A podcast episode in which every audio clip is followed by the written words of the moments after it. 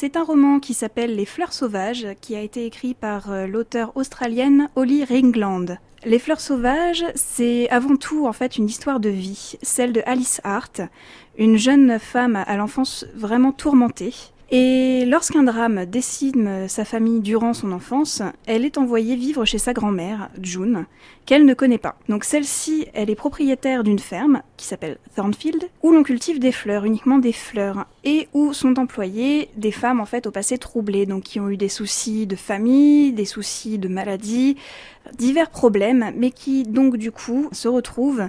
dans cette ferme qui est une sorte de ferme de réinsertion. Et donc, euh, entourée de fleurs, euh, en apprenant le langage des fleurs, Alice euh, va devoir reconstruire sa vie suite au drame qu'elle a vécu dans son enfance. Et cela malgré les non-dits et les secrets qui pèsent sur l'histoire de sa famille